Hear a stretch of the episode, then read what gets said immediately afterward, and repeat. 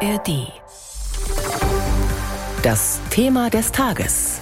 Ein Podcast von BR24. Ist Hubert Aiwanger noch tragbar als Vize-Regierungschef in Bayern? Diese Frage muss Ministerpräsident Söder demnächst beantworten. Ein antisemitisches Flugblatt aus den 1980er Jahren sorgt seit Tagen für Wirbel. Der Freie Wählerchef hat sich davon distanziert, sein Bruder soll es verfasst haben. Doch Hubert Aiwanger hat eingeräumt, dass es damals bei ihm in der Schultasche gefunden wurde.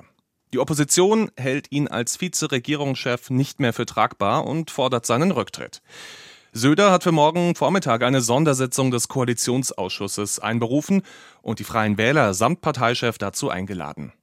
Heute versuchen sowohl Söder als auch Aiwanger bei verschiedenen Wahlkampfauftritten einen gut gelaunten Eindruck zu machen. Anita Fünfinger hat sie für uns beobachtet. Markus Söder lächelt, freut sich, prostet zu. Der bayerische Ministerpräsident ist in Miltenberg am Main, ganz oben in Bayern, schon fast in Hessen zu Gast und wünscht der fränkischen Weinkönigin alles Gute bei der Wahl zur deutschen Weinkönigin. Fragen der Kollegen zur Causa Aiwanger sind nicht erwünscht. Morgenland. Wirklich nicht. Es wäre schon schöner heute. Unsere Sitzung, das wissen Sie doch schon. Mit nach der Sitzung wissen Sie doch, meint der CSU-Chef eine Sitzung des Koalitionsausschusses. Über seinen Staatskanzleichef hat Söder für morgen Vormittag in München die Spitzen von CSU und Freien Wählern einbestellt. Seit Bekanntwerden der Vorwürfe am Freitag gibt es von Söder und Hubert Aiwanger kein gemeinsames Bild, zumindest öffentlich nicht.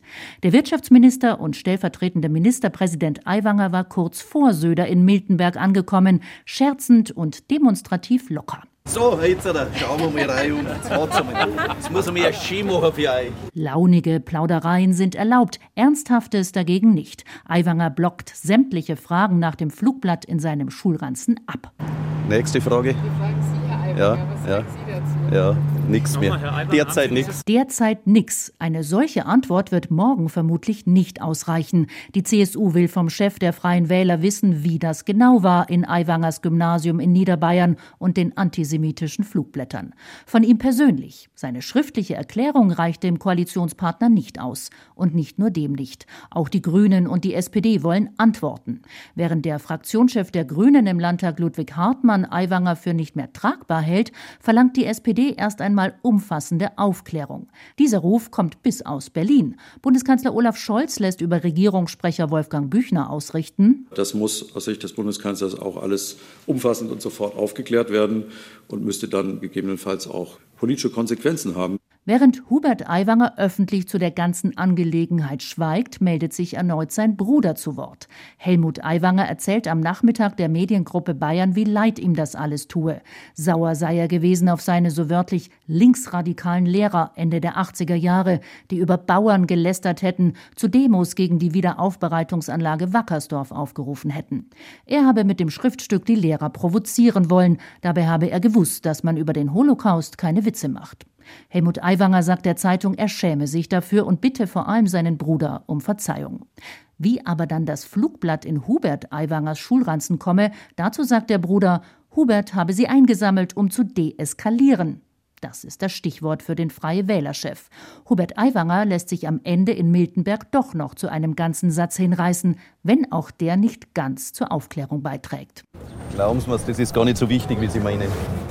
Hubert Aiwanger und die Flugblattaffäre. Wie langjährige Beobachter der Politikszene die Entwicklungen einschätzen, darüber hat meine Kollegin Tanja Sluka vor der Sendung mit der Politikwissenschaftlerin Ursula Münch gesprochen. Frau Professor Münch, ein 35 Jahre altes Flugblatt bringt Hubert Aiwanger in Erklärungsnöte. Er hat sich ja ausdrücklich davon distanziert. Reicht das Ihrer Meinung nach aus, um ihn als Politiker aus der Schusslinie zu bringen? Also die Distanzierung allein wird jetzt vermutlich noch nicht ausreichen. Wir erleben alle die Aufregung, die Berichterstattung, auch im Grunde ja so eine auslösende Verdachtsberichterstattung, was in der Süddeutschen Zeitung drin stand, da sind ja viele Mutmaßungen drin. Also allein die Distanzierung wird nicht genügen, weil sonst wäre ja die Debatte jetzt beendet. Er hat sich ja ganz klar distanziert davon. Es wird morgen diesen Koalitionsausschuss geben. Da wird sicherlich eine klare Distanzierung von ihm erwartet. Aber dann muss es ja im Grunde auch mal genügen, weil so viele Momente hat man nicht gegen Herrn Aiwanger, die man man jetzt dafür verwenden könnte, um ihn tatsächlich zu sagen, dass er jetzt sich zurückziehen müsse. Im Herbst wird ja in Bayern gewählt, das heißt, alle Parteien stehen unter Druck. Was glauben Sie denn, wird Ministerpräsident Söder morgen bei der Sondersitzung dieses Koalitionsausschusses tun? Also das ist im Grunde für Söder eine genauso große Aufgabe fast schon wie für Aiwanger. Also Söder muss natürlich und als Ministerpräsident eine klare Positionierung dann schon einfordern, weil es ja jetzt nicht nur um diesen Verdacht geht mit Blick auf dieses alte Flugblatt, sondern weil es natürlich in den letzten paar Wochen Äußerungen des stellvertretenden Ministerpräsidenten gegeben hat, äh, Demokratie zurückholen, formale Demokratie als Zitate von ihm, die einen ja schon irritieren können. Ich gehe davon aus, dass äh, Söder da eine klare Positionierung erwartet von Aiwanger, aber er kann ihn nicht wegen eines Berichts in der Süddeutschen, der mit ganz vielen Mutmaßungen, wo Quellen fehlen, wo Namen von Zeugen fehlen, wo Einzelaussagen allerhöchstens kundgetan werden. Also das ist kein äh, Anlass, jemanden zu entlassen. Also es steht die Aussage eines Lehrers gegen die von Aiwanger. Bewiesen ist quasi nichts, das haben Sie gerade schon gesagt. Trotzdem fordern ja Grüne und SPD Aiwangers Rücktritt.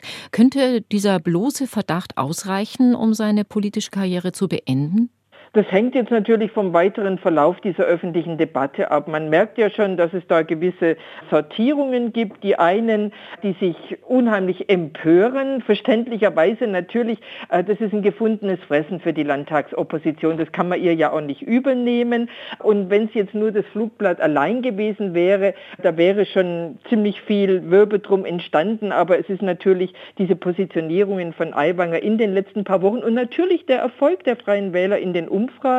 Da denken sich manche, dem muss man doch Einhalt gebieten.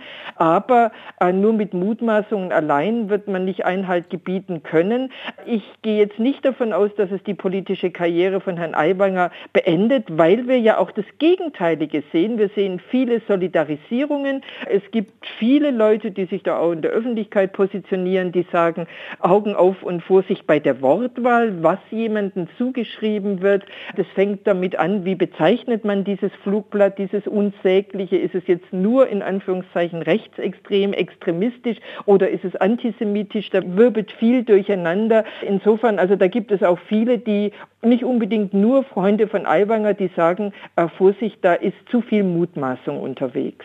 Dieses Flugblatt scheint ja viele Jahre lang keinen interessiert zu haben und jetzt die Enthüllungen mitten im Wahlkampf. Halten Sie das für einen Zufall? Nein, das ist kein Zufall. Das hat schon seine Gründe, dass das jetzt dann auch vor allem hochkommt. Einerseits scheint es ja ein Lehrer gewesen zu sein, der zunächst mal sich nicht geäußert hat in der Öffentlichkeit und dann vielleicht eben der, ja, der Aufwind und natürlich auch diese inhaltlichen Positionierungen von Aiwanger nicht behaken.